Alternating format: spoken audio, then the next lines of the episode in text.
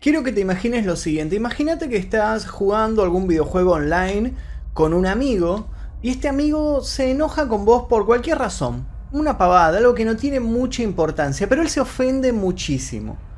Acto seguido se dirige hacia tu casa para abusar de vos y luego asesinarte. ¿Crees que es algo muy extraño para que suceda en la vida real? Bueno, entonces quédate a conocer el caso del día de hoy, que es el caso de Daniel Petri. Pero antes de eso tenemos tus 10 segundos. Los de hoy son para. Andrei Nerf es un motociclista y viajero mexicano que se aventura a recorrer y descubrir parajes enigmáticos con historia y también a mostrar la belleza propia de cada lugar. Te dejo un poco de su canal. El deporte del motocross es un deporte muy exigente en donde hay que concentrarse bastante, entrenar eh, físicamente bastante y controlar Si te interesó el canal de Andrei Nerf, te dejo el link aquí debajo en la descripción para que vayas a suscribirte.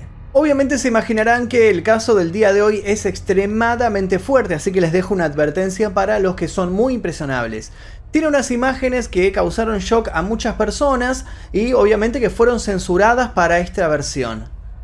Los miembros del canal tienen acceso a la versión sin censura. Si querés unirte a la membresía de este canal, te dejo el link aquí debajo. Tenés que tocar donde dice unirse, el botón blanco con las letras celestes, luego elegir la membresía número 2 Maestro Oscuro y luego ir a la pestaña comunidad donde encontrarás la lista completa de videos sin censura, sin publicidad y que llegan antes que a este canal.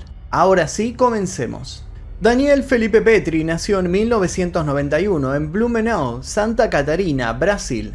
En su infancia se caracterizó por ser un niño rebelde y agresivo que reaccionaba de manera violenta ante la mínima provocación. Siempre había sido conflictivo y sus padres, debido a estas actitudes de violencia desmedida, buscaron ayuda con profesionales.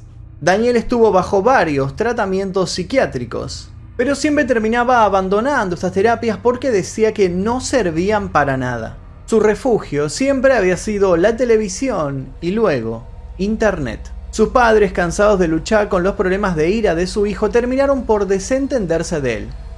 Daniel dejó de asistir a la escuela y empezó a pasar todo el día navegando en la red, buscando música y viendo programas de TV. Su casa era como un búnker que lo alejaba de la vida real. En Blumenau, en la misma ciudad donde vivía Petri, también vivía la otra cara de esta moneda, Gabriel Kuhn, nacido en 1995. Gabriel pertenecía a una familia estable, contenedora, era un buen estudiante, educado y respetuoso. Gabriel y Daniel eran vecinos, conversaban frecuentemente. A pesar de que Daniel era cuatro años mayor, siempre habían encontrado temas en común, como por ejemplo los videojuegos. Sus padres no se llevaban bien entre sí, sobre todo por el prontuario que Daniel cosechaba, pero de igual manera vivían en armonía en el mismo barrio. Daniel mataba gran parte del tiempo jugando al conocido en aquel momento juego Tibia. Este era un juego de rol multijugador masivo online. Y acá es donde entra en escena Gabriel, porque además de ser vecinos en la vida real, también jugaban en conjunto en el videojuego Tibia. Ambos llevaban jugando online hacía bastante tiempo, pero para Gabriel este era un simple juego, uno más dentro de todos los que pasaban por su computadora. En Tibia se puede matar monstruos con hechizos mágicos o con poderes que vas adquiriendo como jugador de manera que se pueden mejorar las habilidades progresivamente. Este sería el progreso habitual, pero pagando algunas monedas estos pasos se pueden saltear para tener más poder. Daniel y Gabriel se hablaban siempre a través de Tibia. Los padres de Gabriel permitían esta relación solo porque la mantenían de manera virtual. Un día mientras jugaban, Gabriel le preguntó a Daniel si le podía prestar 20.000 monedas de oro de tibia para mejorar sus habilidades. Daniel se las prestó, pero bajo la promesa de que tenía que devolvérselas pronto. Gabriel nunca cumplió esa promesa. Daniel volvió a pedírselas con el pasar del tiempo y Gabriel no solo se negó, sino que lo eliminó de la lista de sus amigos dentro del juego. Petri, Absolutamente tenso y lleno de ira, llamó a la madre de Gabriel, que estaba en Nova Trento, y le preguntó a qué hora llegaría. Sabiendo cuánto tiempo tendría y sin tomar conciencia de la situación, salió de su casa corriendo hacia la de Daniel. Nadie esperaba lo que estaba a punto de suceder. El 23 de julio de 2007, Petri se dirigió a la casa de Gabriel que se encontraba solo. Cuando este abrió, lo dejó pasar confiado, porque más allá del juego virtual eran vecinos y amigos. Daniel irrumpió en la casa y apenas entró empujó a Gabriel y comenzó a darle una tremenda paliza. Gabriel trató de defenderse pero fue en vano, su vecino estaba ciego de ira. Estaba claro que iba por más y más en cada puñetazo. Entre golpes arrastró a Gabriel hacia su habitación y entre los gritos y el llanto lo tiró en la cama y comenzó a violarlo. Luego de ese acto y luego de subirse los pantalones, Gabriel le dijo a Petri que le iba a contar a sus padres lo que había ocurrido y que lo iban a denunciar. Ese fue el instante en el cual el agresor se puso furioso y decidió matarlo. Daniel Petri quitó el cable de alimentación de la consola de videojuegos y lo envolvió alrededor del cuello de Gabriel. Al mismo tiempo lo volvió a violar. Al no detenerse en ninguno de sus ataques siguió estrangulándolo hasta que dejó de respirar se había desmayado por la falta de oxígeno en el cerebro. Ante los ojos de Petri, Gabriel había muerto.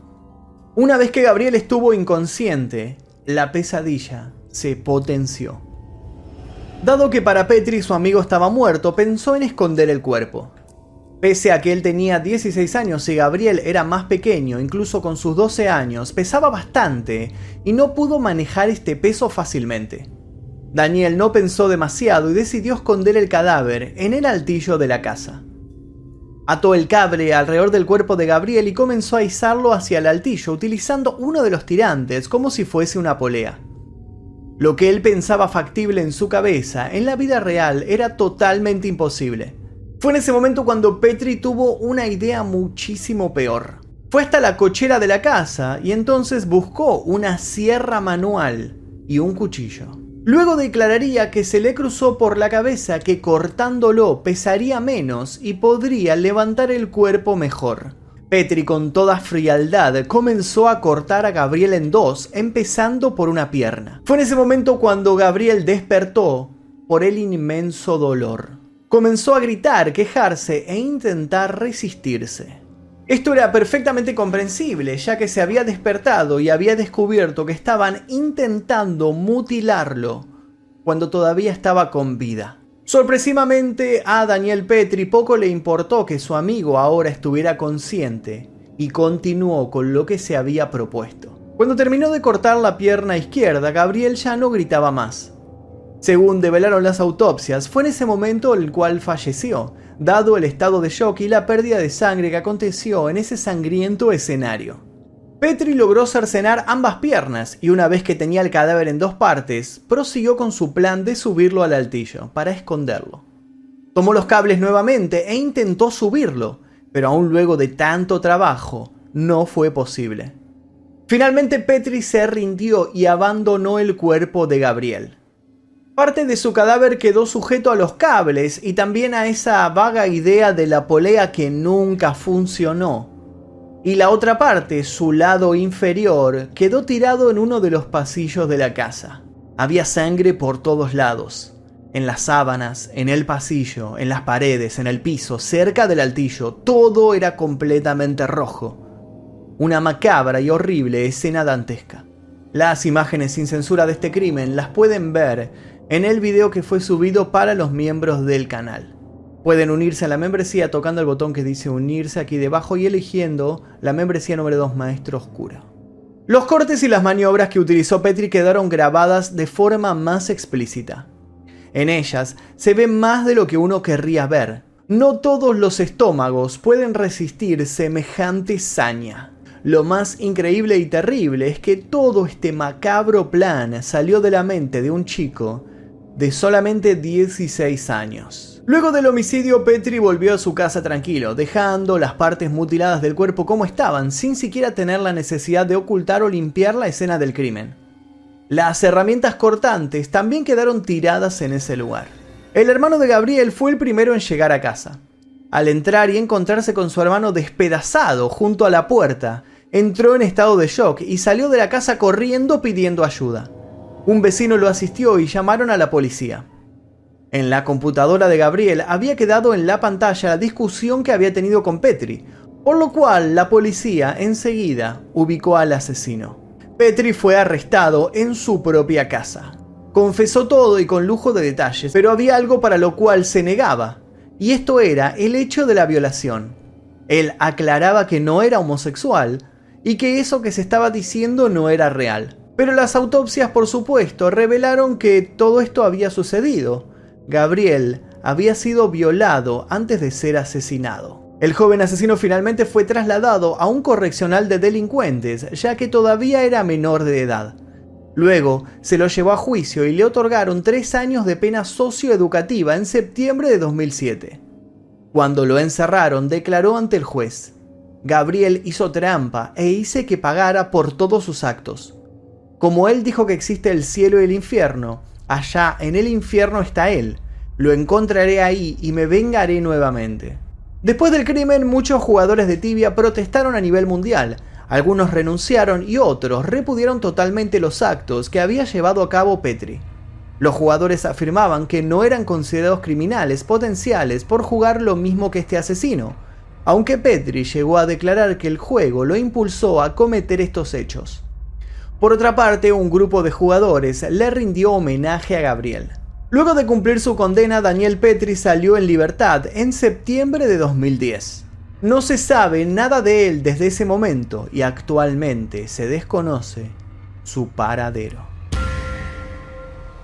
Así que técnicamente Daniel Petri puede estar en cualquier lado, puede estar en Brasil o puede estar en cualquier otro país, puede estar incluso al lado de tu casa. Así que cuidado con las personas que juegan online porque uno no sabe quién se encuentra del otro lado de la pantalla. Tengan cuidado más que nada con los menores que a veces se meten a estas páginas, a estos juegos y sin control de un adulto pueden estar en contacto con esta gente.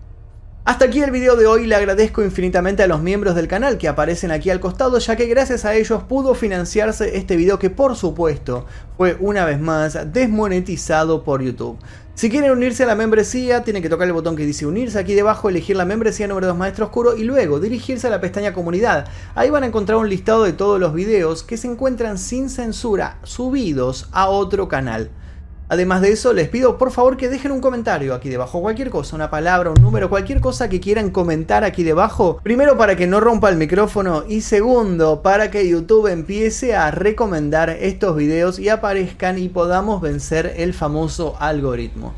Les dejo un par de recomendaciones de videos para que sigan haciendo maratón y sin más que decir me despido, será hasta la próxima. Mi nombre es Matthew Mephisto. Adiós.